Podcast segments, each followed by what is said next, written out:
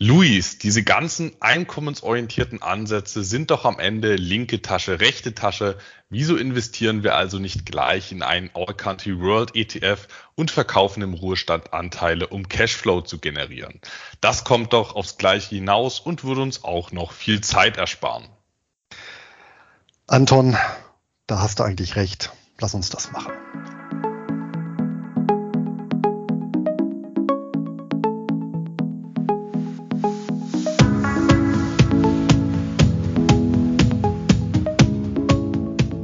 Und damit herzlich willkommen zum Einkommensinvestoren Podcast, der Podcast für Dividenden, Sofortrentner und solche, die es werden wollen. Mein Name ist Luis Pazos. Ich betreibe den Finanzblog nur bares ist wahres.de rund um das Thema Hochdividendenwerte und ausschüttungsstarke Geldanlagen. Auch von mir herzlich willkommen zu unserem Format. Mein Name ist Anton Gneupel und ich betreibe den YouTube-Kanal D wie Dividende, auf dem ich regelmäßig Beiträge für einkommensorientierte Anleger veröffentliche. Luis, was gab's denn so im letzten Monat so Neues in Sachen Mergers? Ist ja meines Wissens nach jetzt eine wichtige Transaktion abgeschlossen worden. Worum geht's denn, Luis? Da hast du recht und wie du richtig angemerkt hast, hat sich der Prozess über einige Zeit hingezogen, aber nunmehr ist es offiziell. Die Honigwabe ist Geschichte. Damit ist natürlich der Honeycomb Investment Trust gemeint. Geschichte ist er jetzt nicht in dem Sinne, dass es ihn gar nicht mehr gibt, aber er wurde jetzt umbenannt in Pollen Street. Auch das Kürzel hat sich geändert. Aus Honey, also H-O-N-Y, wurde P-O-L-N. Und auch rechtlich hat sich an diesem, ja, jetzt muss man sagen, ehemals P2P Closed End Fund etwas geändert, Anton, richtig? Genau so ist es. Aus verschiedenen Gründen hatte man sich hier für den, für den Merger aus Managementgesellschaft und dem reinen Pure Play Closed End Fund äh, entschieden. Die Sache ist bloß die, dass es sich jetzt eben nicht mehr im neuen, in der neuen Struktur handelt, es sich nicht mehr um einen schönen Fonds, mit dem man in effektiv P2P-Kredite investieren kann, sondern es handelt sich jetzt um eine Holding mit, äh, mit Managementgeschäft und großem angeflanschtem P2P-Kreditportfolio. Also es ist jetzt nicht mehr so schön reinrassig äh, wie da vor der Honey, und ähm, das bedeutet natürlich auch, dass es jetzt hier entsprechend klassische Einzelwert-Unternehmensrisiken gibt. Die würde ich jetzt nicht als wahnsinnig hoch ansehen, aber wer den Titel im Bestand hat, der sollte eventuell nochmal die Gewichtung gegenprüfen, dass man bei einem Einzelwert dann nicht 15 oder 20 Prozent des eigenen Portfolios investiert hat. Aber Luis, das zu unserer ehemaligen Honigwabe. Es gab aber auch einige Rückmeldungen zu unseren Steuerfolgen. Was kam denn da noch, Luis? Zwei Rückmeldungen habe ich mal rausgepickt, die wir hier in der neuen Folge mal beantworten möchten. Zum einen hat uns der Thomas geschrieben und der schreibt, Hallo Luis, hallo Anton, könnt ihr nicht euer Wissen zu Steuern bezüglich Hochdividendenwerten in einem kompakten E-Book zusammenfassen und vertreiben? Der Bedarf in der Community ist definitiv da. Würde mich auf jeden Fall freuen. Macht weiter so. Beste Grüße. Ja, die Grüße geben wir gerne zurück. Allein, ob es ein Projekt Steuer-E-Book gibt, das halte ich momentan für etwas fraglich. Das Thema ist jetzt nicht so ganz in unserem Fokus und zudem auch immer ein bisschen dem Wandel unterworfen. Von daher steht das jetzt auf der Prioritätenskala nicht ganz weit oben, oder Anton? Ja, Luis, das sehe ich wie du. Steuern gehören natürlich immer dazu. Man muss sich zwangsläufig damit beschäftigen. Gleichzeitig sind wir jetzt aber auch nicht ähm, ja, sind wir jetzt auch nicht in der Dauerbeschäftigung mit dem Thema Steuern und auch natürlich keine Steuerberater. Es ist jetzt auch privat nicht mein Lieblingsthema. Man muss es halt machen. Und bei so einem hohen Aufwand der mit so etwas einhergeht, auch wenn es kein richtiges Buch ist. Ähm, da muss man dann auch schon fürs Thema brennen, wie fürs Thema Closed End Funds. Ähm, das das Steuer-E-Book sehe ich jetzt im Moment noch nicht.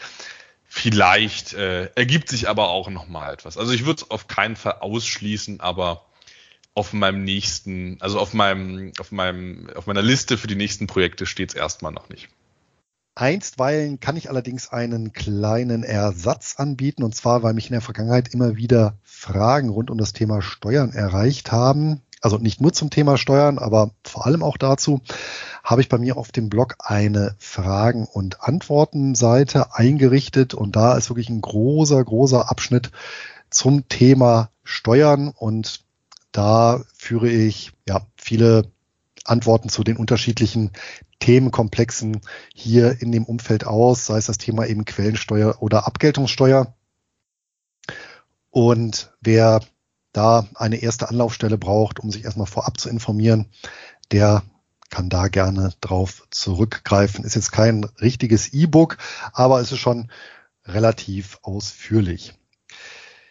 So, die zweite Frage, die betraf ebenfalls das Steuerthema, allerdings hier eher von der Ausgabenseite. Und der Hörer hatte gefragt, wenn ich das richtig verstanden habe, behauptet ihr, Public-Private Partnerships seien langfristig günstiger, als wenn Infrastruktur durch die öffentliche Hand verwaltet wird. Wo kann ich entsprechende Quellen finden? Über ein paar Links würde ich mich freuen. Danke. Also, ich habe tatsächlich mal recherchiert.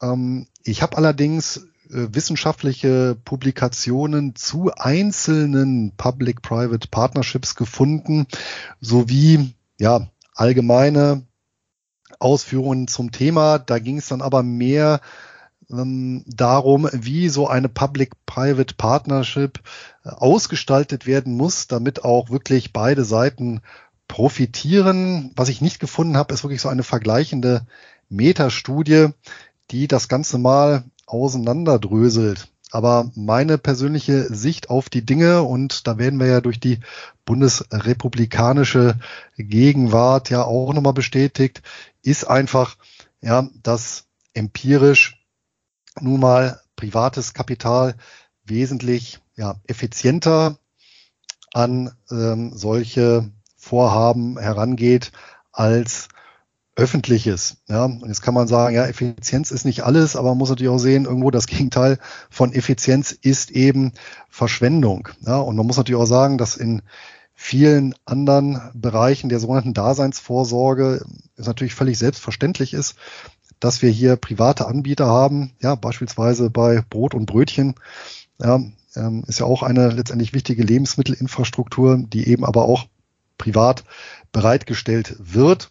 Und ich denke, ein zentrales Thema in dem Kontext ist natürlich, ja, ob ich und das ist dann unabhängig davon, ob es eben privat oder öffentlich bewirtschaftet wird, ob ich eben ein politisches Monopol habe, ja, in das kein anderer per Gesetz reinkommt, weil ich dann natürlich, und dann sind wir aber beim Thema Institutionsökonomik und Anreizstruktur, ja, ähm, entsprechende Anreize dann tatsächlich auch habe, ja, beispielsweise dann eine bestimmte monopolistische Quelle über einen bestimmten Zeitraum eben auszubeuten, ja, und eben nicht langfristig zu hegen und zu pflegen. Anton, hast du dazu vielleicht noch eine Ergänzung? Ich würde mich dir grundsätzlich anschließen und noch ergänzen, dass man hier natürlich nie sagen kann, pauschal ist es immer so und so oder so und so. Also es ist auf jeden Fall nicht so, dass jede äh, Public-Private Partnership sich für die, für die äh, Volkswirtschaft äh, positiv auszahlt. Äh, natürlich nicht in jedem Fall und ich möchte jetzt hier auch nicht in irgendwelche äh, politischen Detailfragen abdriften. Deswegen würde ich einfach nur sagen, äh, mich deiner, mich deiner Meta-Betrachtung anschließen. In der Tendenz werden ähm, ja, private Gelder eben effizienter äh, allokiert, wird effizienter damit umgegangen und in der Tendenz wird sich das dann auch positiv bemerkbar machen.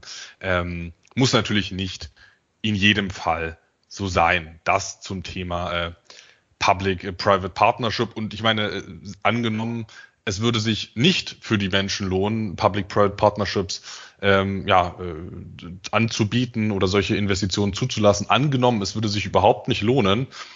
Wenn es die aber trotzdem gibt, kann man ja trotzdem darin investieren. Es geht ja am Ende an der Börse nicht um gut oder schlecht oder äh, ist das jetzt moralisch in Ordnung oder nicht, sondern wenn entsprechende Investitionen angeboten werden und ein, eine, eine Kommune eben sagt, wir brauchen eine Brücke, die soll finanziert werden und dafür gibt es attraktive Konditionen, na dann, ähm, dann wird das eben gemacht in der Tendenz, wenn die Konditionen passen. Ob sich das für alle auszahlt, äh, wird meiner Meinung nach in der Tendenz so sein selbst wenn es nicht so ist, kann man ja trotzdem darin investieren, wenn eine entsprechende äh, Nachfrage besteht. Das ist mein kleines Statement, aber bevor es jetzt hier zu sehr in die Politik oder in irgendwelche Einzelfalldiskussionen abgleitet, was ich in unserem Podcast ausdrücklich vermeiden möchte, weil das ja schon leider in, in den meisten anderen Podcasts überhand gewinnt, meiner, meiner Auffassung nach, ähm, gehen wir doch lieber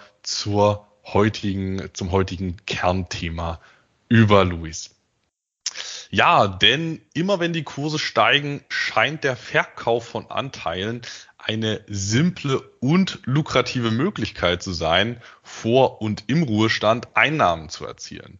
Sobald Kursgewinne über mehrere Monate oder gar Jahre ausbleiben, kommen an der weit verbreiteten Entsparstrategie aber in der Regel Zweifel auf. Wie wir diese klassische Rentenstrategie im Kontext unserer eigenen Vermögensanlage sehen und wo die jeweiligen Vor- und Nachteile liegen, dazu heute mehr.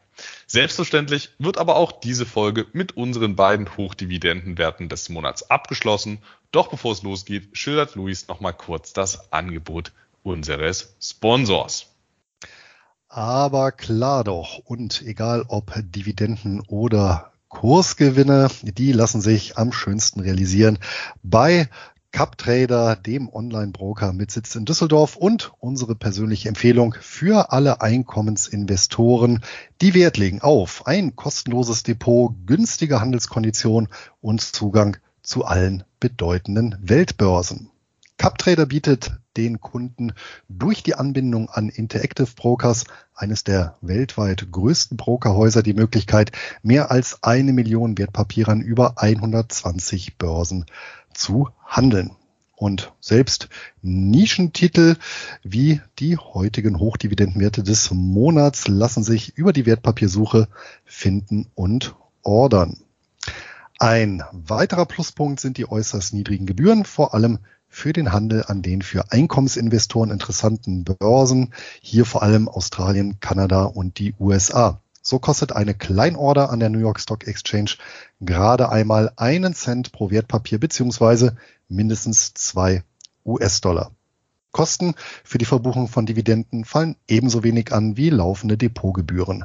Und damit können sich Anleger bei CupTrader selbst mit einer vergleichsweise niedrigen Einlage ein breit diversifiziertes Dividendenportfolio aufbauen.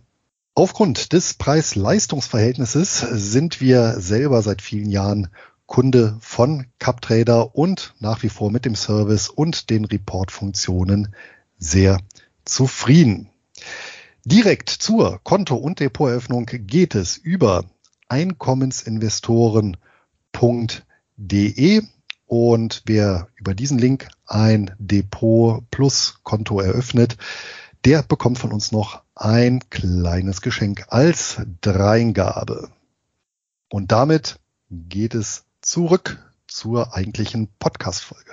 Ja, der eigentliche Aufhänger für die heutige Folge waren ja, war ja neben den sinkenden Kursen auch vor allem der Fakt, dass wir uns mal bei, also wir haben uns gegenseitig mal gefragt und haben uns auch mal bei, bei befreundeten Blogger-Kollegen umgehört, ob man denn oder ob jemand einen, einen Anleger oder mehrere Anleger kennt, die auch über ein höheres Vermögen verfügen. Wir haben mal gesagt, ab, ab siebenstellig, sodass man auch von einer klassischen Entsparstrategie mit Anteilsverkäufen auch davon leben könnte. Und da war eben die Frage, äh, ob kennt jemand jemanden mit, mit nennenswertem Vermögen, der alleine von so einer oder überwiegend von so einer Entsparstrategie äh, lebt. Das war mal die Fragestellung, weil die klassische Theorie besagt ja, dass das eigentlich eine, eine optimale Möglichkeit ist, um ein Ruhestandseinkommen zu erzielen, um ein Alterseinkommen zu erzielen.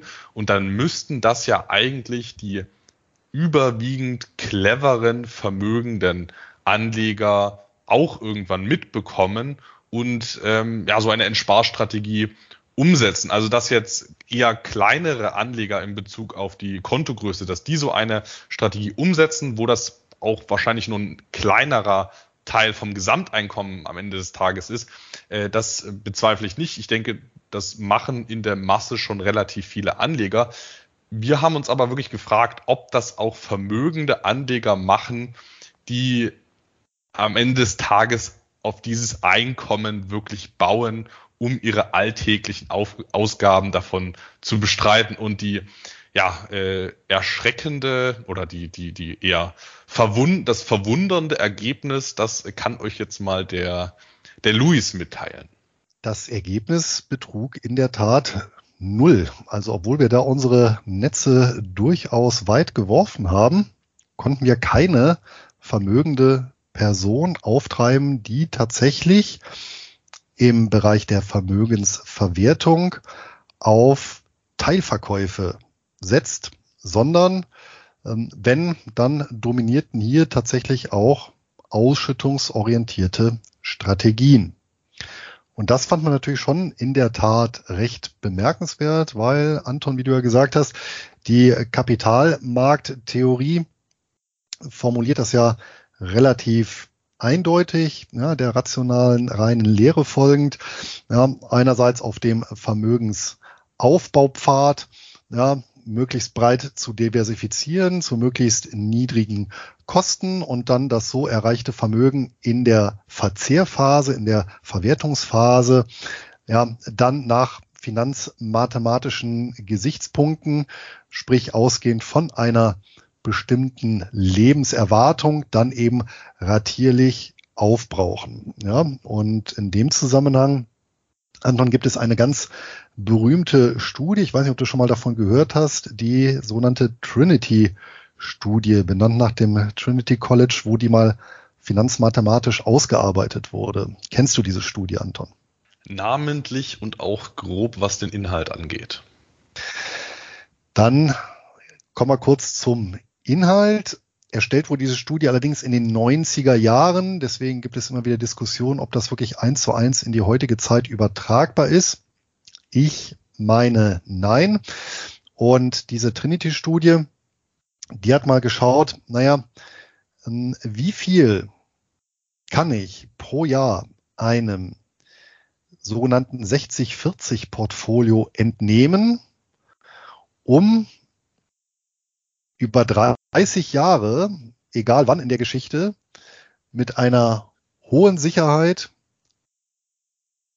nicht das gesamte Vermögen aufgebraucht zu haben. Ja, also die Ausgangsfrage war, ich habe einen Vermögensstock, ich habe den angelegt in einem 60-40-Portfolio, das heißt 60 Prozent Aktien, 40 Prozent Anleihen.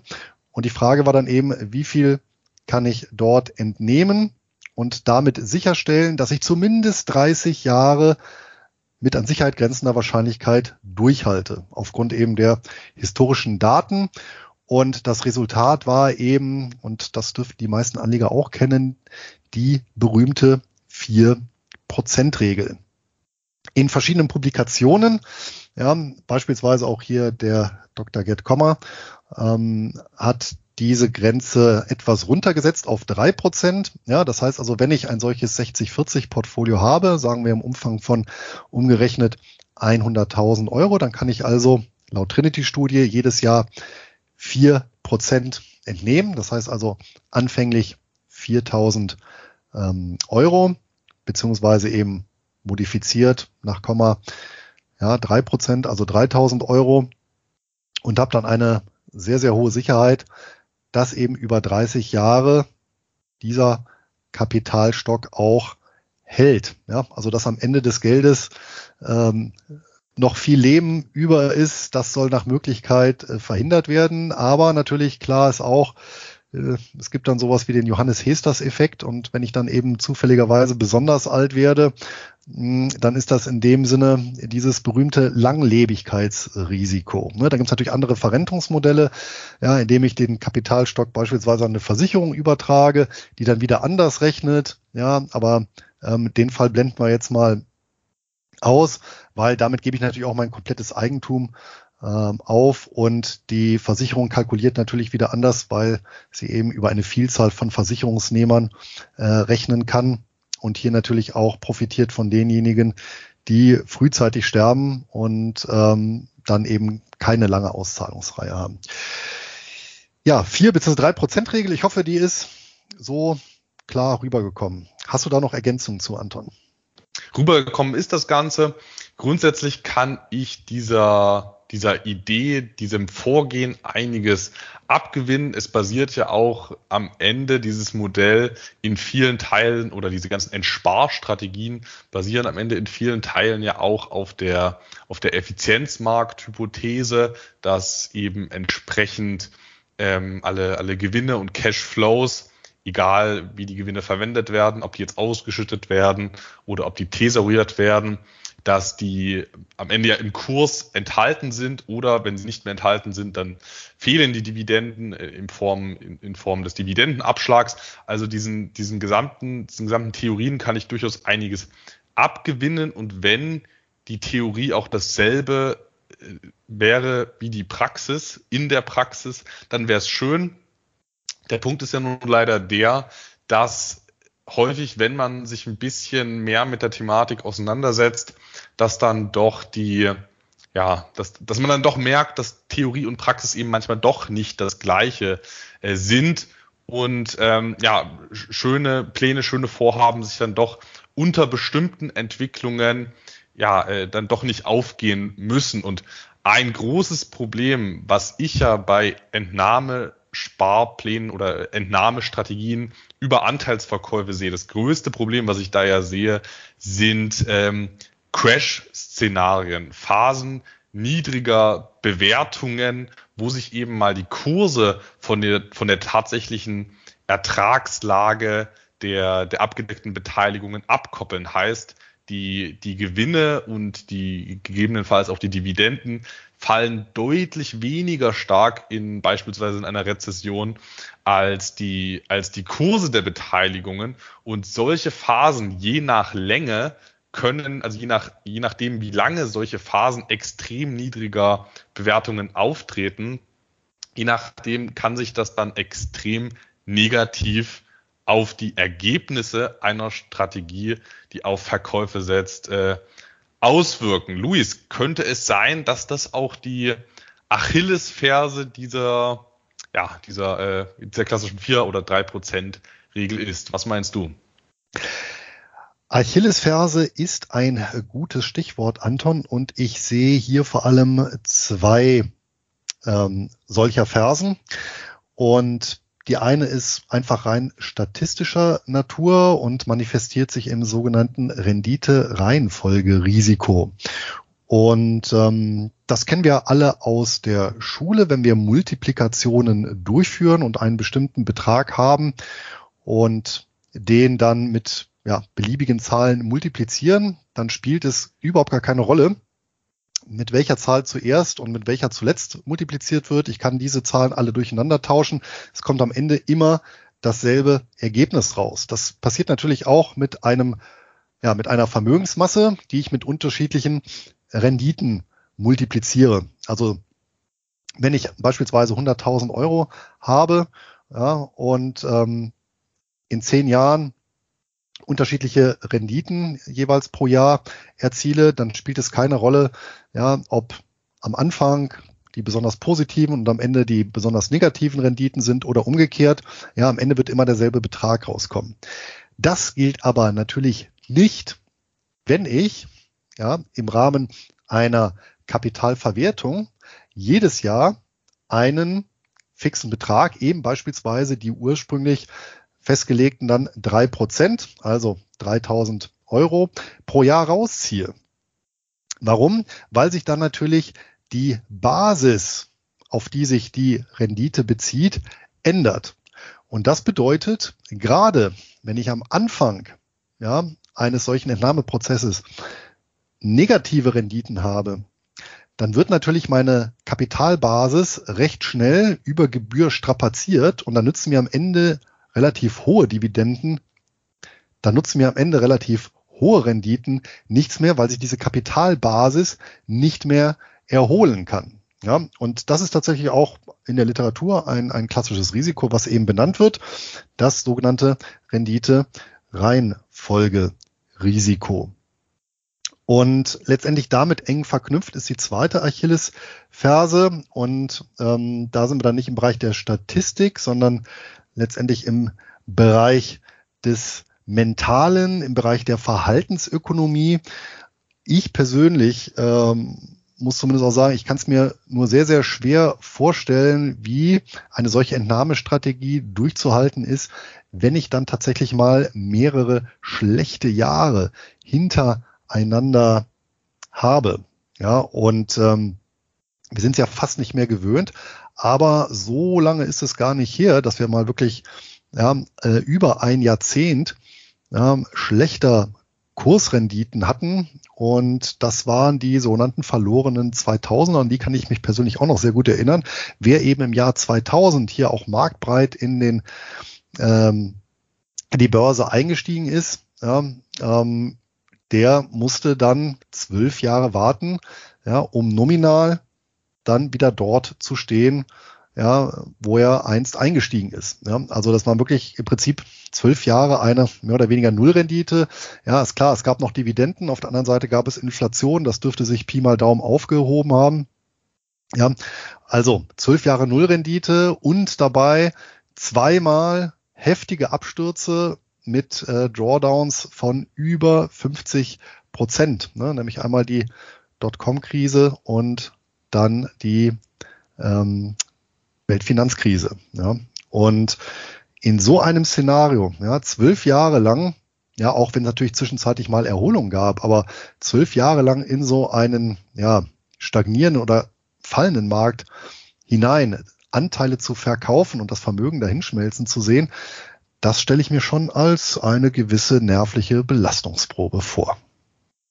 Das ist ja auch das Faszinierende, dass jeder in der Ansparphase sagt, man darf auf keinen Fall, wenn die Kurse fallen, ähm, Anteile veräußern. Also das ist ja ein, ein, ein gängiges, eine, eine, eine gängige, ähm, ja, äh, eine gängige Empfehlung, wenn man sich in den in, in, in Börsenmedien bewegt, zumindest in den halbwegs seriösen, ähm, würde ich jetzt mal so behaupten, ähm, dass man Anteile, wenn die Kurse im Crash abrauschen, dass man die erstmal nicht verkaufen sollte. Und da ist das ja eigentlich effektiv das Gegenteil, dass man dann weiter in solchen Situationen weiter veräußern soll und in manchen Fällen man es dann auch machen muss, um Ausgaben zu decken.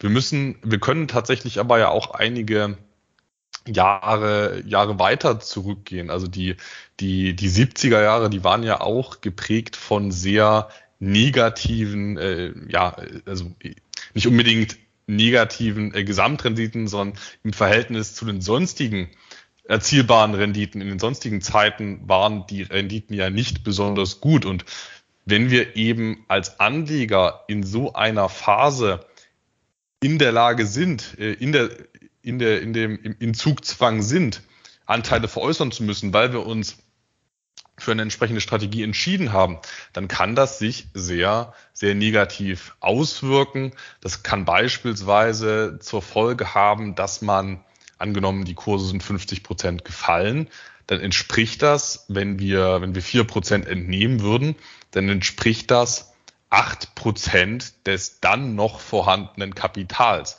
Wenn wir vier Prozent vom, vom ursprünglichen Kapital entnehmen, bei einer um 50 Prozent reduzierten Basis, dann sind das jetzt acht Prozent, die wir entnehmen. Und das gräbt sich dann massiv in den noch vorhandenen Kapitalstock mit ein.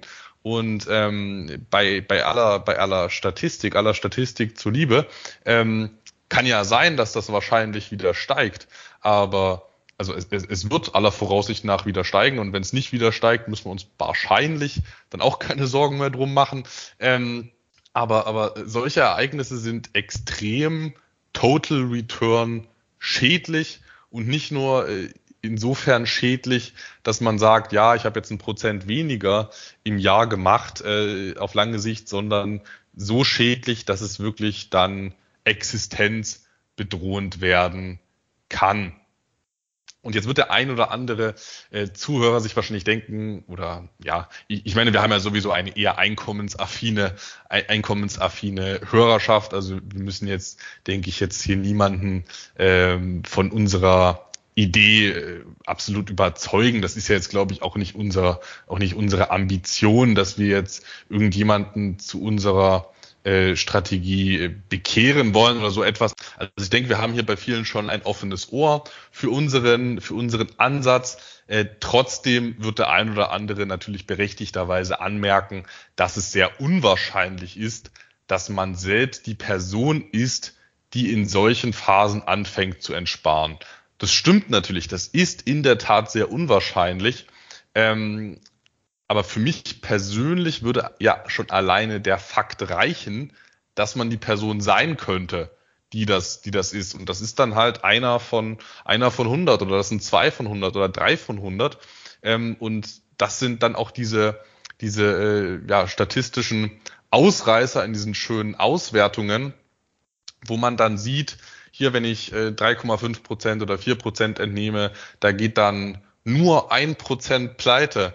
Äh, und das klingt natürlich super, weil 99 Prozent, die gehen nicht pleite in der Entnahme, in der Entnahmephase. Aber wenn man mal überlegt, was das für Auswirkungen hat, wenn man dann diese eine, diese eine Person ist, oder wenn man zu den meinetwegen 0,5 Prozent gehören, äh, gehört, die pleite gehen, das ist ja schon für die einzelne Person ein, ja, ein, ein sehr ein sehr großes Ereignis und auch so eine Restwahrscheinlichkeit und ein Prozent gar nicht so niedrig, die Wahrscheinlichkeit. Ähm, das, das sollte man schon auf dem Schirm haben. Das heißt natürlich nicht, dass man es nicht trotzdem machen kann. Man sollte es aber bedenken und gegebenenfalls ähm, ja, einkalkulieren, wie das dann auch immer äh, möglich ist. Wenn wir schon beim Thema Statistik sind, Anton, was glaubst du denn in den letzten 100 Jahren, welches war das schlechteste Jahr für ein besagtes 60-40-Portfolio? Also normalerweise würde ich drauf tippen, dass das der Crash von 1929 war, aber wenn du mich schon so fragst, ist es das vielleicht auch doch nicht. Ich hätte genau dasselbe getippt und irgendwo ja, in den frühen 30er Jahren gelegen. Aber tatsächlich gab es jüngst einen Artikel im Wall Street Journal und die ziehen eine entsprechende Studie von der Bank of America heran. Und tatsächlich war es das Jahr 2022, also das laufende Jahr, ähm, und zwar die ersten neun Monate.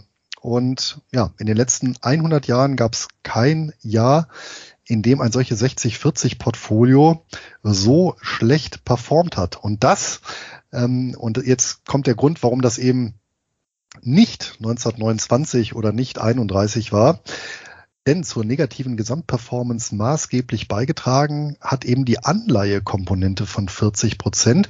Das heißt, wir haben in diesem Jahr die Besonderheit tatsächlich, dass nicht nur die Aktienmärkte deutlich abgeschmiert sind, sondern die Anleihemärkte und hier insbesondere langlaufende Anleihen den Aktien in nichts nachstehen und ebenfalls deutlich, deutlich nachgegeben haben und somit eben ja, das Gesamtergebnis eines solchen Portfolios auch außergewöhnlich schlecht ausgefallen ist. Hier auch nochmal als Beispiel, wie gut Anleihen bisweilen crashen können, ja, auch bei einer hohen Bonität ja, des äh, Emittenten, in dem Fall die Republik Österreich, also die hundertjährige österreichische Anleihe, die, glaube ich, 2017 begeben wurde, die hat mittlerweile von ihrem Hoch auch über 50 Prozent verloren. Ja, und das ist eben auch eine rein mathematische Funktion und eben besonders langlaufende Anleihen verlieren automatisch bei einem Zinsanstieg besonders stark, ja, während eben Kurzläufer davon nicht so sehr betroffen sind. Das nur nochmal zum Thema 60, 40. So die Anleihen denn festverzinst sind. Für die variablen Verzinsten äh, kann das unter Umständen besser ausgehen, aber da sind mir tatsächlich gar keine Staatsanleihen bekannt, die variabel verzinst sind. Kennst du da zufällig welche? Ja, es gibt zum Beispiel in den USA äh, entsprechende Emissionen, die variabel verzinst sind und äh, in äh, Großbritannien beispielsweise auch. Ob jetzt von der Bundesrepublik Deutschland welche aktuell im Umlauf sind, ähm, das weiß ich gar nicht. Ich weiß allerdings vor ein paar Jahren gab es die. Wie gesagt, ob aktuell entzieht sich meiner Kenntnis. Bei den variabel äh, verzinsten Anleihen muss man natürlich auch genau auf die Bedingungen schauen und natürlich auch beachten, dass äh, in bestimmten Konstellationen hier auch äh, der Zins komplett ausfallen kann. Äh, dann zum Beispiel, ja, wenn wir eben in eine deflationäre Phase rutschen, das war beispielsweise bei der Weltfinanzkrise der Fall. Da haben nämlich genau diese variabel verzinslichen Anleihen ähm, überproportional stark verloren wiederum. Ne? Also auch den Effekt gibt es, wobei natürlich so eine ähm, Deflation ja deutlich seltener ist als eben eine inflationäre Phase. Und ähm, wer sich mit dem Thema mal auseinandersetzen möchte, inflationsindexierte Anleihen, das sind dann die sogenannten TIPS, also T-I-P-S. Wieder was gelernt, Luis. So, jetzt lass uns doch mal, nachdem wir einen äh, kleinen Überblick über die Entnahmestrategien äh, gegeben haben, es gibt am Ende ja nicht die eine Entnahmestrategie, die mit Anteilsverkäufen arbeitet, sondern ganz verschiedene äh, Ausprägungen davon. Lass uns doch mal, nachdem wir einen groben Überblick darüber gegeben haben, eine mögliche Alternative besprechen, die unter Umständen von Anlegern ja zumindest mal mit in die Waagschale geworfen werden könnte. Und das ist natürlich unsere Kernstrategie, nämlich ausschüttungsorientiertes Anlegen beziehungsweise eben das klassische Income Investing. Ja, beim Income Investing, bei der Einkommensstrategie, wie auch immer man das Ganze nennen möchte, da geht es darum, eben nicht primär auf äh, Kurse zu setzen, auf Kursgewinne oder auf, ja, im, Endeffekt setzt man dabei ja auf die Marktmeinung und auf die Marktstimmung. Da ist man von äh, Kursnotierungen auf gewissem Niveau, da ist man darauf angewiesen. Bei der Einkommensstrategie im Kontrast geht es nicht primär um diese Kurse, sondern vielmehr um die Barerträge und die Cashflows, die die ganze Zeit in der, in der Weltwirtschaft äh, kreisen. Also es ist ein viel mehr an die, an die äh, Basis gehender Ansatz. Der Kurs, der ist ja eher eine, eine Ableitung des Ganzen. Renditetechnisch, was die Gesamtrendite angeht, nimmt, nehmen sich die Ansätze natürlich nichts, aber es ist insofern eben anders, als dass man hier eben nicht auf die, nicht primär auf Marktstimmung und Bewertungen angewiesen ist, sondern auf, dass man auf Gewinne setzt, dementsprechend auf Dividenden setzt oder man setzt auf, auf Anleihen und Zinsen und gerade diese Cashflows, die in der Weltwirtschaft fließen, die sind im Schnitt, wenn man in die Historie geht, eben wesentlich konstanter als äh, Kursrenditen, was grundsätzlich erstmal in der Entsparphase attraktiv sein kann. Bei den Barerträgen, die man bei einer solchen Einkommensstrategie vereinnahmen kann, äh, dabei kann es sich um, um Dividenden handeln, das können aber auch Zinsen sein, das können Fixdividenden-Coupons aus, aus äh, Preferred Shares sein, das können aber auch Royalty-Einnahmen sein. Also es gibt ganz vielfältige Barerträge, die man mit der Einkommensstrategie generieren kann. Und meiner Meinung nach hat das Ganze verschiedene Vorteile und Nachteile im Kontrast zur Entnahmestrategie über Anteilsverkäufe. Kurz zu den Vorteilen und dann zu den Nachteilen aus meiner Sicht. Und dann kannst du gerne nochmal ähm, kannst du auch gerne nochmal einhaken. Also grundsätzlich bin ich davon überzeugt, dass es bei einer guten Aufsetzung eines Einkommensdepots, eines Dividendendepots, dass bei einer guten Aufsetzung kein Langlebigkeitsrisiko besteht.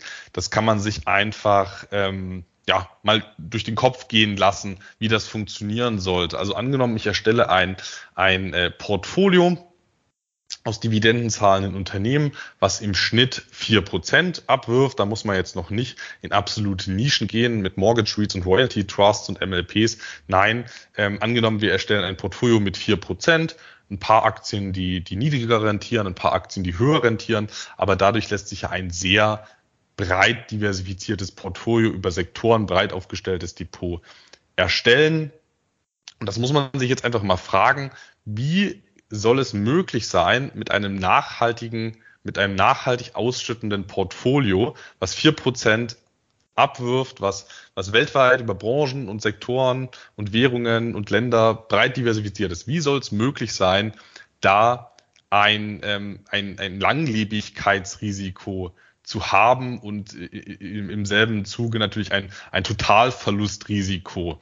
Also wenn ich Unternehmen aus der ganzen Welt, aus allen möglichen Branchen habe, dann sehe ich bei einem, bei wirklich breiter Steu Streuung, und da rede ich, meine ich, äh, hunderte bis tausende Unternehmen, da sehe ich weder ein Langlebigkeitsrisiko und auch kein Totalverlustrisiko. Und das ist ein riesengroßer Vorteil im Vergleich zur klassischen Entnahmestrategie über Anteilsverkäufe. Und da kann man sich jetzt natürlich, kann man sich jetzt natürlich fragen, ähm, wie kann das denn sein, dass man ein ähnliches Einnahmeniveau oder sogar das gleiche Einnahmeniveau hat, aber trotzdem diese massiven Risiken ausschließt. Das funktioniert einfach so, kann man sich ja einfach, kann man sich ganz einfach ähm, überlegen, wenn ich ein solches ausschüttungsorientiertes Portfolio halt, halte, dann werden im Schnitt eben nur echte realisierte äh, Gewinne ausgeschüttet. In guten Jahren wird dann tendenziell ein bisschen weniger ausgeschüttet.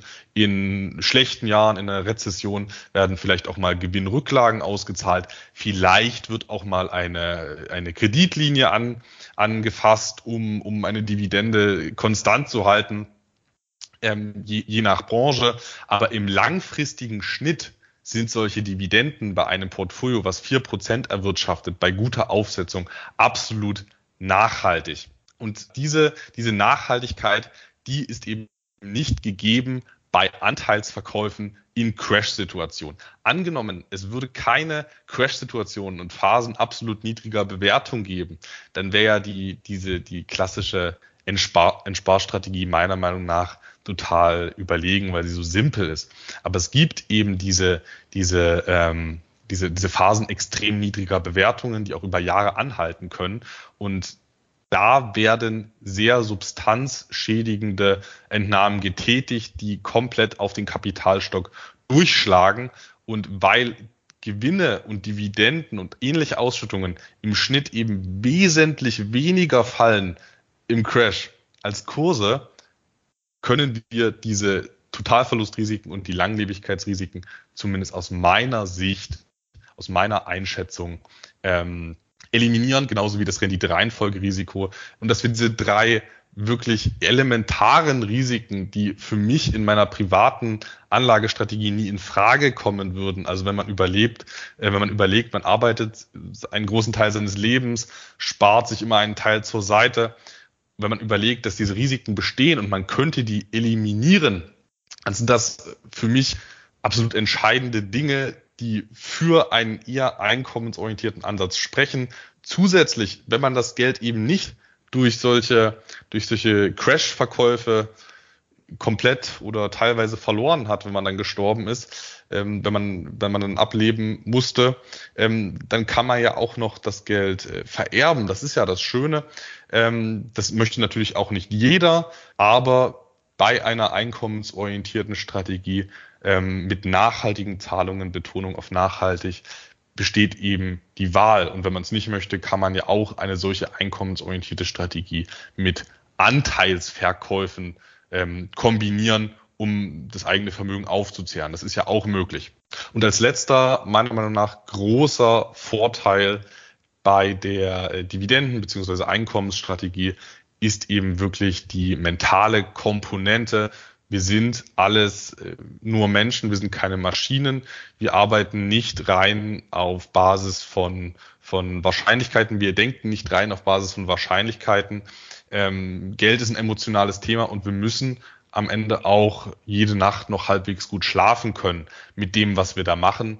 Und ähm, ich zumindest für meinen Teil sehe das so, dass die einkommensorientierte Strategie in Sachen Durchhaltefähigkeit sehr positiv ist. Das wird auch nicht auf jeden zutreffen.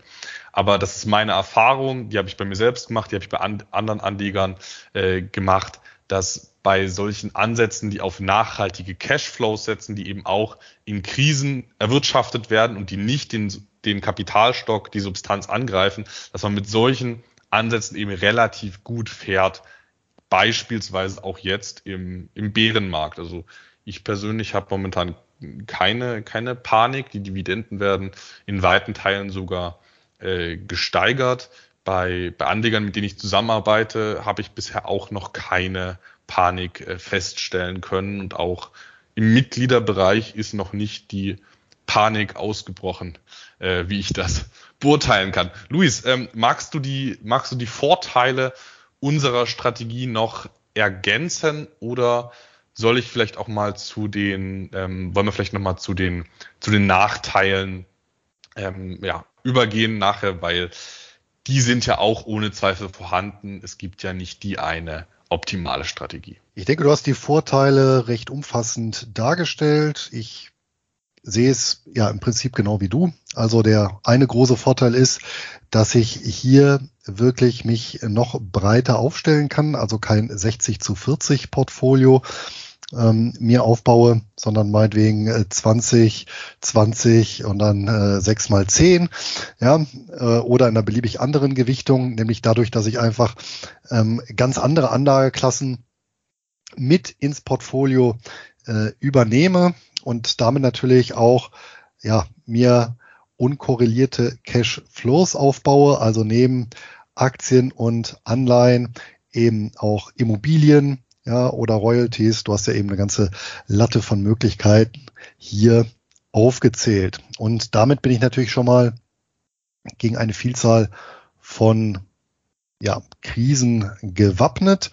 Ja, und dann kommt eben der zweite Vorteil, dass eben äh, Umsätze, Gewinne und entsprechend Dividenden viel, viel weniger schwankungsintensiv sind als Kurse und ich damit eben meines Erachtens, also sehe ich genauso, viel bessere Möglichkeiten habe, ja, auch mal eine lange Durststrecke auszusitzen. Ja, ich gebe hier wieder zu bedenken, die zwölf Jahre zwischen 2000 und 2012, ja, wer dort eben Titel im Portfolio hatte, die nichts ausgeschüttet haben, klebte eben am Auf und Ab der Kurse.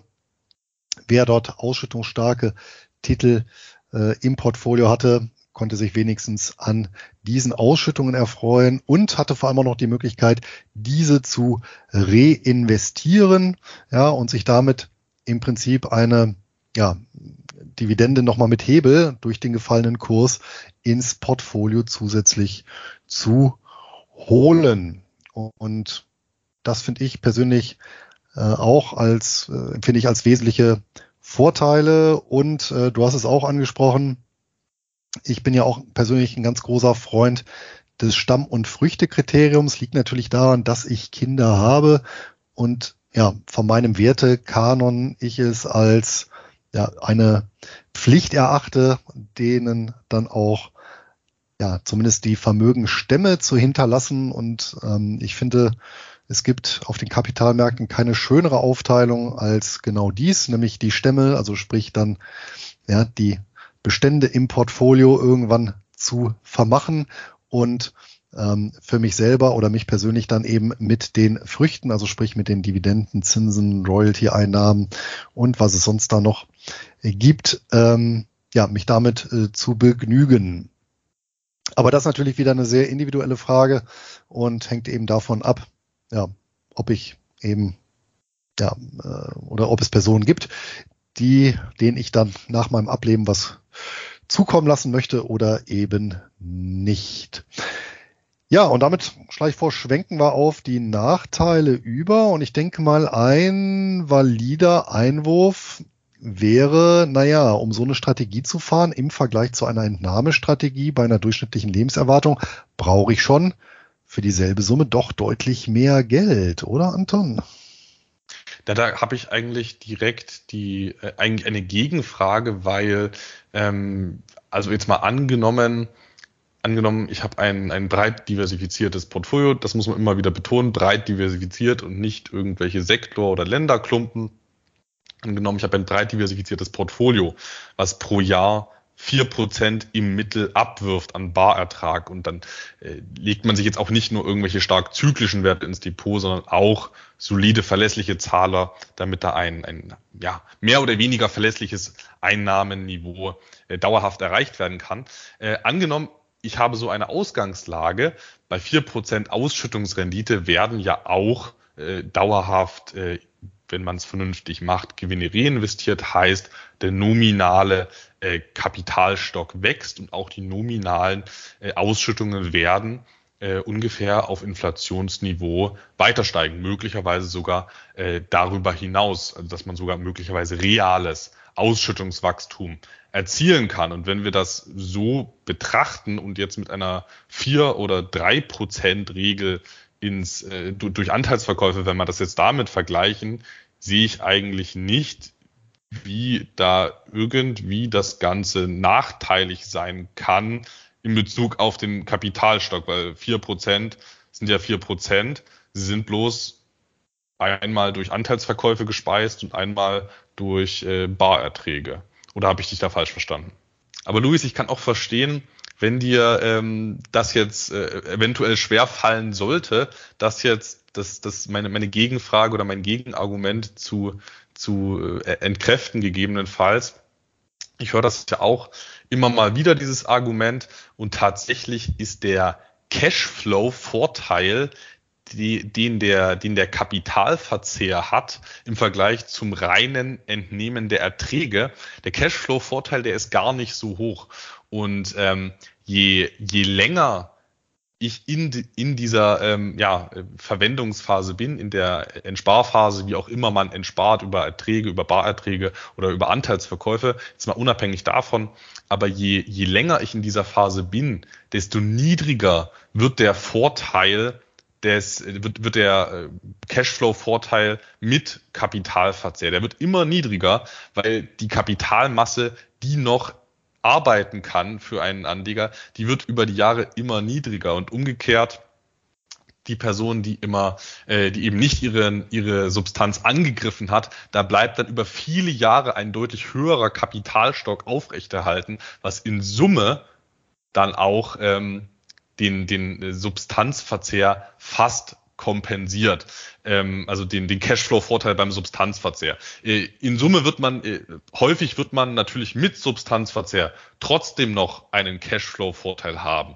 Aber ob jetzt 10 oder 15 Prozent Cashflow-Vorteil es wert sind, diese ganzen anderen Nachteile, die mit Substanzverzehr einhergehen, wie Langlebigkeitsrisiko, äh, ob das wert ist, das einzugehen, ähm, das steht auf einem anderen Papier, das muss jeder für sich selbst entscheiden.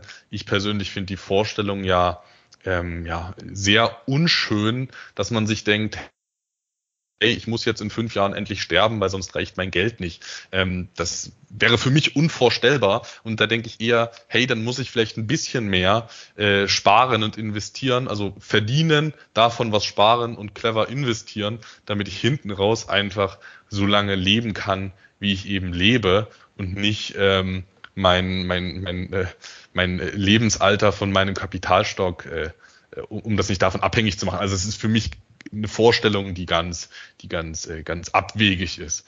Das nur nochmal dazu. Ja, aber jetzt haben wir uns natürlich sehr bei der Entnahmestrategie, also bei den Anteilsverkäufen, auf das Risiko konzentriert. Ja, und äh, auch wenn es dieses Rendite-Reihenfolge-Risiko gibt, es wird ja vermutlich einfach statistisch in den wenigsten Folgen, äh, es wird ja einfach vermutlich in den wenigsten Fällen schlagend werden. Und das heißt, umgekehrt gibt es ja natürlich auch eine Rendite-Reihenfolge-Chance. Das heißt natürlich, dass wer jetzt marktbreit beispielsweise weltweit hier in Aktien investiert ist, wird natürlich dann auch oder hat dann in den letzten zehn Jahren die Kursraketen mitgenommen und selbst bei vier Prozent Entnahme ja immer noch satte Kursgewinne obendrauf gemacht und äh, von daher auch die Kapitalbasis nochmal deutlich erhöht. Also auch das kann ja passieren. Ja. Und äh, der zweite Punkt ist, und ich denke mal, da sind wir auch bei einem Nachteil einer rein ausschüttungsorientierten Strategie. Was heißt Nachteil oder ein Zusatzaufwand? Und deswegen haut die Rechnung vermutlich auch nicht ganz so glatt hin. Nämlich, ich muss natürlich Vorsorge für zwei Risiken treffen als ausschüttungsorientierter Investor, nämlich einmal für das ja, ähm, Dividendenkürzungsrisiko oder Dividendenaussetzungsrisiko, ja, und zum Zweiten natürlich für das Währungsrisiko, insbesondere dann, wenn ich natürlich meine Erträge in äh, Währungen erziele, die nicht meiner Konsum- oder Hauptkonsumwährung entsprechen. Und damit sind wir vermutlich dann doch wieder bei dem Punkt, dass ich einen etwas höheren Vermögenstock benötige, um genau diese Risiken auszugleichen. Da habe ich natürlich mehrere Hebel. Ja, ähm, eine Möglichkeit ist ja, dass ich von den Ausschüttungen einen Teil entnehme und einen Teil wieder thesauriere, ja, um genau ähm, dieses Risiko dann auszugleichen. Hm, rein statistisch gesehen, wenn ich jetzt mal so die Daten der Weltfinanzkrise heranziehe, ja, würde ich persönlich als ausschüttungsorientierter Investor damit rechnen, in einer wirklich schweren Verwerfung ja, etwa ein Drittel meiner Dividendenzahlungen zu verlieren durch Kürzungen oder Aussetzungen. Das wäre einfach mal so eine ja, Worst-Case-Analyse und die würde ich dann halt auch immer im Hinterkopf halten, denn auch ich muss ja darauf achten, ja, dass ähm, ich nicht über eine zu lange Zeit ähm, dann zu wenig Dividenden einnehme, ja, obwohl ich dann eigentlich ein höheres Einkommen bräuchte. Ja, eine andere Methode ist natürlich, sich irgendwelche Puffer aufzubauen auf separaten Konten, ja, und gibt natürlich zahlreiche andere Möglichkeiten. Naja, das Währungswechselkursrisiko, das würde ich jetzt nicht nur der einkommensorientierten Strategie zuordnen. Also ähm, Wechselkursrisiken hat man ja auch mit der klassischen 4% Entnahmestrategie. Wenn man da anfängt, äh, ja, wenn man anfängt, Anteile zu, zu verkaufen und dann hat man erstmal äh, bei einem überwiegend außerhalb des Euroraums investierten Portfolios, da hat man vielleicht erstmal äh, zehn Jahre der massiven Euro-Aufwertung, dann wirkt sich das natürlich auch sehr, sehr äh, ja, negativ aus, sollte sich wahrscheinlich negativ auswirken. Das noch nochmal zu dem Punkt als kleine Ergänzung. Ähm, aber das ist natürlich auch äh, richtig angesprochen. Bei der, bei der einkommensorientierten Strategie, wie wir sie umsetzen, haben wir ganz klar nennenswerte Entnahmeschwankungen. Und wenn man das so betrachtet, dass wir natürlich immer mit einem Puffer kalkulieren müssen, dann braucht man im Schnitt wahrscheinlich schon mehr Vermögen. Und da sind wir wieder bei dem Punkt, dass äh, ja äh, so eine wichtige Frage besser nicht zu knapp kalkuliert werden sollte, ähm, ja, um dann eben nicht an unschöne, unschöne Gedankenspiele ähm, machen zu müssen ich denke, mit dem einen Drittel an Ausschüttungsrückgängen hast du hier eine, eine konservative äh, Annahme getroffen. Das ist schon wirklich dann ein, ein herber Rückgang. Also so schlimm war es jetzt im Shutdown-Crash ja, ja lange nicht. Und ich meine, auch in der Finanzkrise war das ähm, jetzt in einem breit aufgestellten Portfolio nicht so schlimm. In vielen Märkten gab es ja sogar Anhebungen, gut, in anderen gab es komplette Aussetzungen. Aber ich denke, das ist eine, eine realistische Annahme und zumindest eine gewisse Zeit sollte man auch so eine extreme Schwächephase von, von ein Drittel weniger Einnahmen überbrücken können. In so einem Fall ist es natürlich auch schön, viele, viele variable Ausgaben zu haben. Das ist mir ja in meinem privaten Leben auch sehr wichtig, ähm, gar nicht mal unbedingt wenig Geld auszugeben, sondern vielmehr viele, viele variable Ausgaben wie Urlaube zu haben, ähm, weil wenn es hart auf hart kommt, kann man eben auf den Urlaub verzichten. Wenn ich aber mir eine, eine, eine Wohnung jetzt gemietet habe, äh, und, und die, die Leistungen müssen dann immer und die Mieten müssen immer gezahlt werden. Oder ich habe eine mir eine ähm, Immobilie knapp auf Kante finanziert und die Tilgung und Zinsen werden fällig. Oder die teure Leasingrate, das ist natürlich was anderes, heißt ähm, ein gesundes Verhältnis aus äh, fixen und variablen Ausgaben ist auch sehr zu, ja, sehr zuträglich, um hier auf einen ähm, ja, grünen Ast zu kommen. Was wir in Sachen Nachteile auch auf keinen Fall verschweigen können oder sollten, ist natürlich, dass eine solide umgesetzte Einkommensstrategie wesentlich aufwendiger ist als klassisches Entnehmen durch Anteilsverkäufe. Also was wir jetzt allein über die letzten Jahre an Arbeit da reingesteckt haben, ähm, um, um das Ganze ja sehr weitgehend professionell umzusetzen. Gut, wir haben natürlich auch sehr viel Energie in die, in die Wissensvermittlung gesteckt, das sei auch, auch gesagt, aber in, in, in Summe ist das natürlich, wenn man wenn man es vernünftig und auch aus, aus, aus Sicht des Risikos vernünftig umsetzen möchte, ist es natürlich deutlich ähm, aufwendiger. Das ist ein Nachteil. Nicht jeder möchte diesen, diesen Aufwand betreiben und meines Erachtens äh, lohnt es sich vor allem bei höheren Vermögen diesen Aufwand ähm, ja, zu betreiben je niedriger das Vermögen, ähm, desto weniger lohnt sich das und desto eher lohnt sich meiner Meinung nach dann auch ähm, das klassische Entsparen zu betreiben. Ähm, rein aus, rein wenn man den, den Zeitaufwand betrachtet, bei einem sehr niedrigen Vermögen sind dann im Optimalfall auch äh, ohnehin äh, andere Einnahmen äh, wie, wie eine gesetzliche Rente gegebenenfalls verfügbar. Neben dem nennenswert erhöhten Aufwand ist es natürlich auch relativ, äh, ja, relativ aufwendig, eine solide Diversifikation hinzubekommen.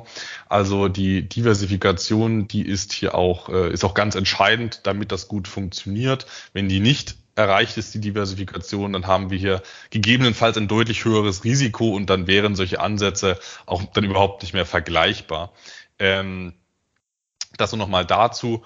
Und ein, ein letzter Punkt, der mir jetzt als klarer Nachteil eingefallen ist unseres Ansatzes, sind die äh, verzögerten Anpassungen der Barerträge an die Inflation. Also je nachdem, wie man sich aufstellt, ist äh, in Zeiten wie jetzt durchaus mit nominalem Ausschüttungswachstum zu rechnen. Aber wir haben es natürlich nicht so schön automatisiert, dass man sich äh, nach seinem Regelwerk dann jetzt zehn Prozent mehr äh, entnehmen darf. Das ist jetzt natürlich nicht so. Wir sind jetzt darauf angewiesen, dass sich diese Inflation ähm, ja, in, in höheren Umsätzen, bestenfalls in höheren Gewinnen und dann auch höheren Dividenden und anderen Ausschüttungen niederschlägt. Das äh, kommt jetzt schon teilweise. Ich denke, das wird langfristig auch äh, kompensiert, aber es ist nicht so schön automatisiert. Und ja, das ist wieder ein Punkt, wo wir beim, beim Thema Risikopuffer sind, dass man lieber ein bisschen mehr Geld anlegt als äh, zu wenig, um nicht in äh, Bedrängnis zu geraten. Das möchte ich noch um eine Anmerkung ergänzen, nämlich was den Aufwand angeht. Da muss man natürlich sagen, der fällt einmalig an, weil das, was ich ja selber auch erlebe, äh, ist, dass ein einmal aufgestelltes ausschüttungsstarkes Portfolio tatsächlich mit sehr, sehr, sehr wenig Pflege auskommt und vermutlich nicht wartungsintensiver ist als ein ja, Entnahmeportfolio.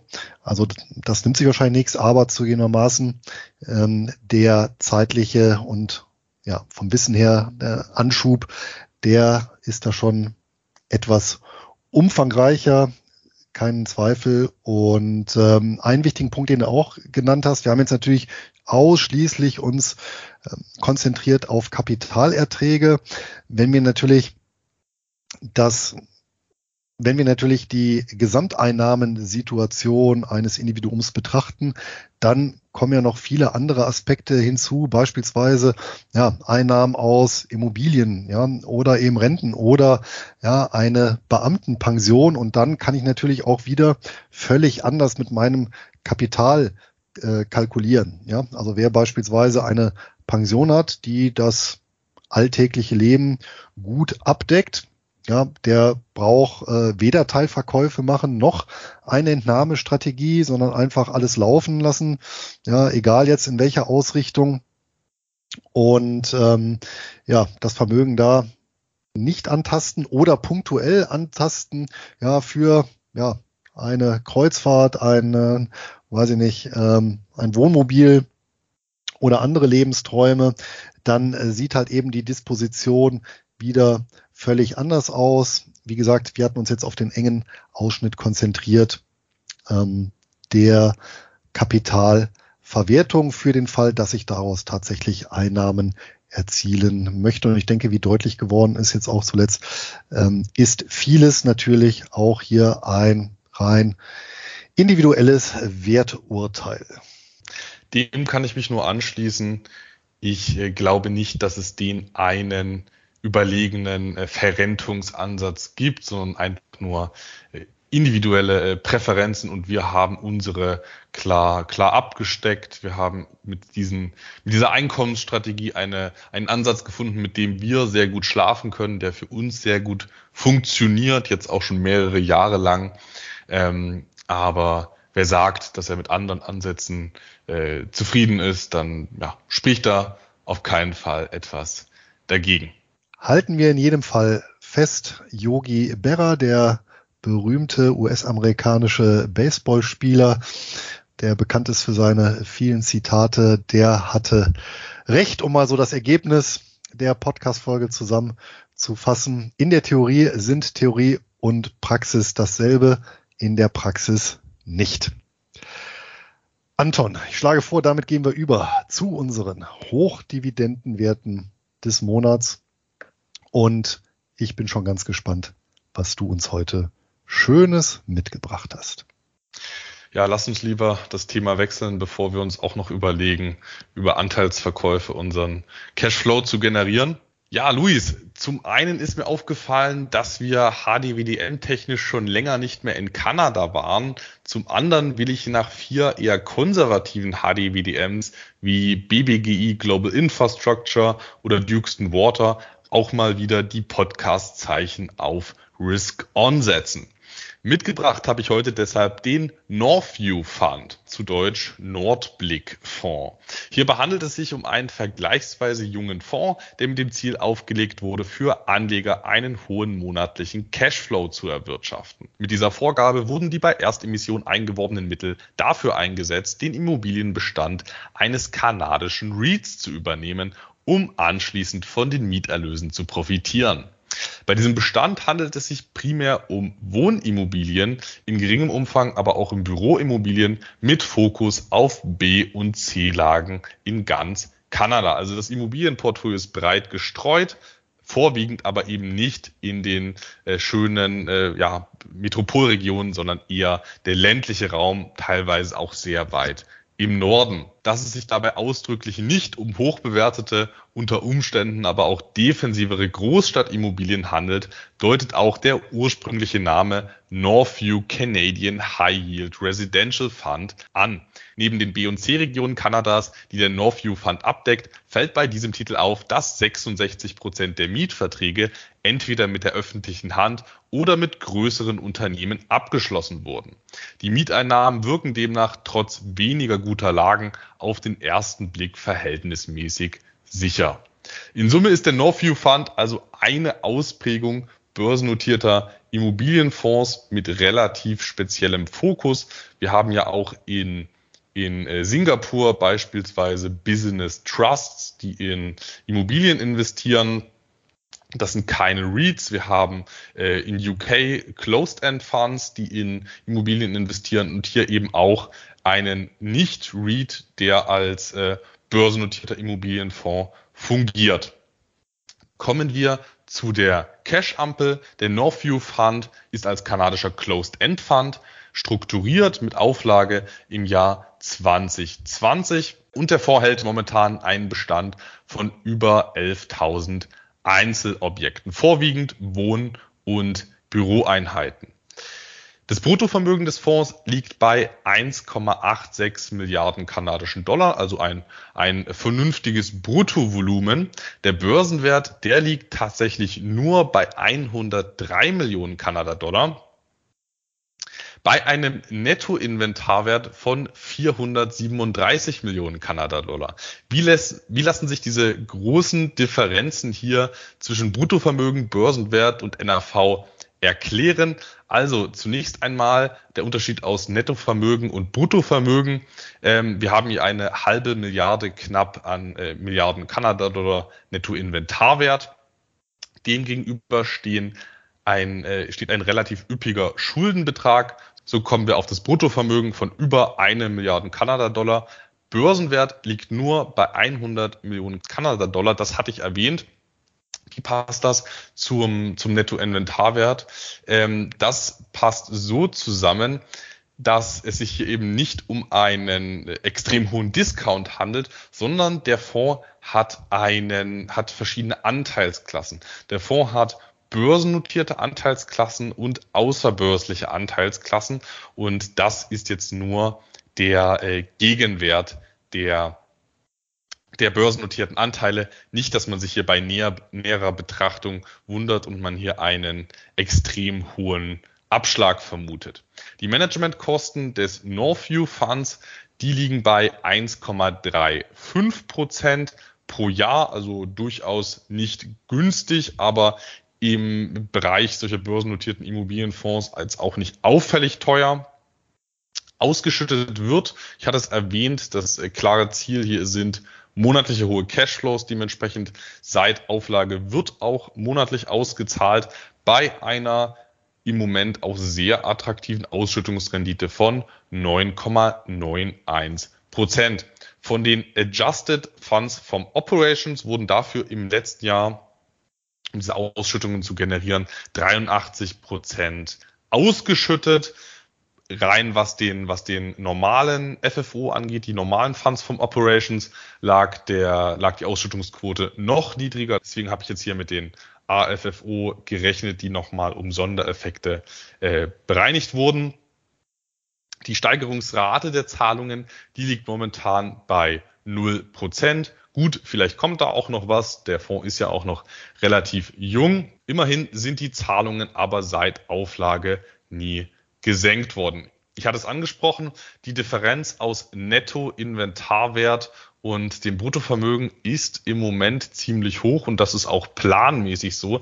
Der Fonds arbeitet ganz nach seinem, ja, ganz nach Prospekt mit einem relativ hohen Leverage. Im Moment liegt die Verschuldungsquote bei 74 Prozent und da erkennen wir auch, wieso ich gesagt habe, Podcast-Zeichen auf Risk On.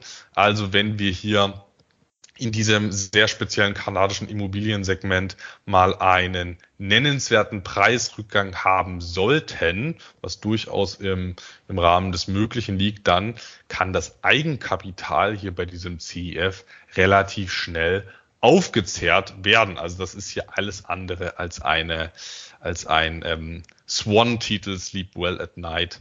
Ähm, als einen solchen würde ich den Fonds nicht einordnen. An ansonsten, der Titel hat bisher seit Auflage relativ solide performt, vernünftige Ausschüttungen monatlich.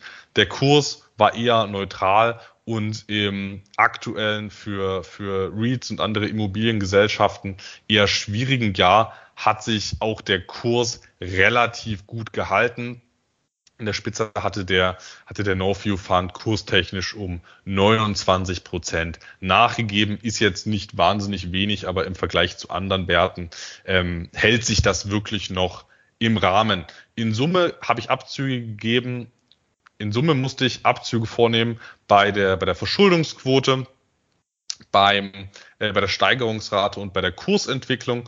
Und auch bei der grundsätzlichen Anlagestrategie habe ich eine gelbe Ampel äh, vergeben, weil ja, B- und C-Lagen im ländlichen Raum eben doch potenziell risikobehaftet sind und wir nicht wissen, ob das noch in 20 Jahren oder in, in 10 Jahren überhaupt noch nachgefragt wird.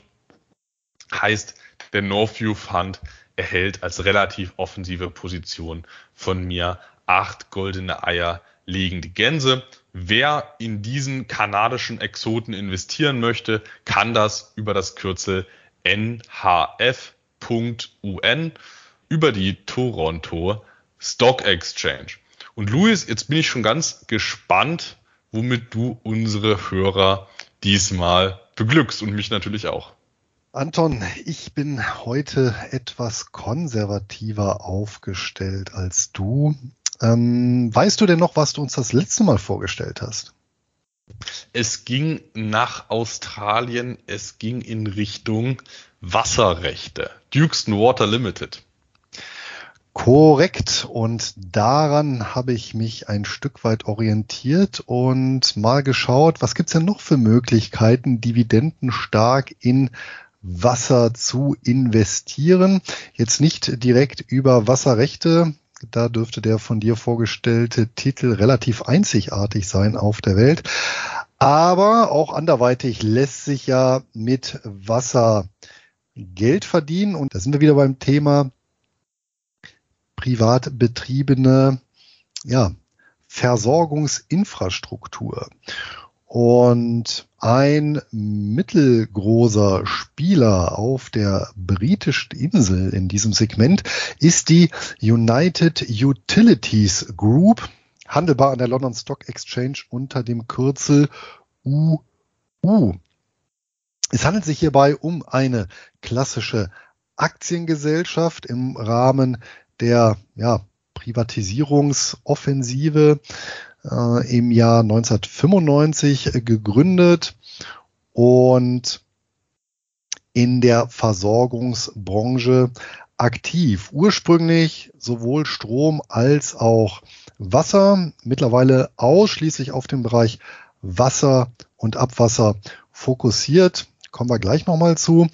Tätig sind die in der Region Nordwestengland, also im Prinzip von der schottischen Grenze runter bis zur Region Manchester, haben 3,2 Millionen Haushalte und 200.000 Firmen als Kunden und beliefern halt ja, 7 Millionen Menschen mit äh, Frischwasser und kümmern sich auch um das Abwasser.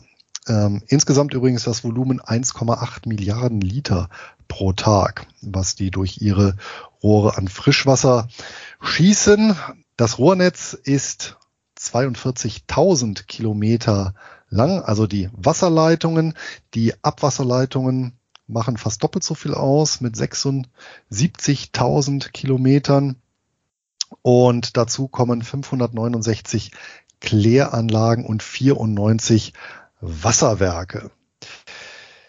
Ja, das macht aktuell eine Marktkapitalisierung von 6 Milliarden Pfund. Die Bilanzsumme ist wesentlich größer mit 14,4 Milliarden. Da kommen wir nachher auch nochmal zu. Logischerweise arbeitet der Versorger dann hier doch mit einem relativ starken Hebel.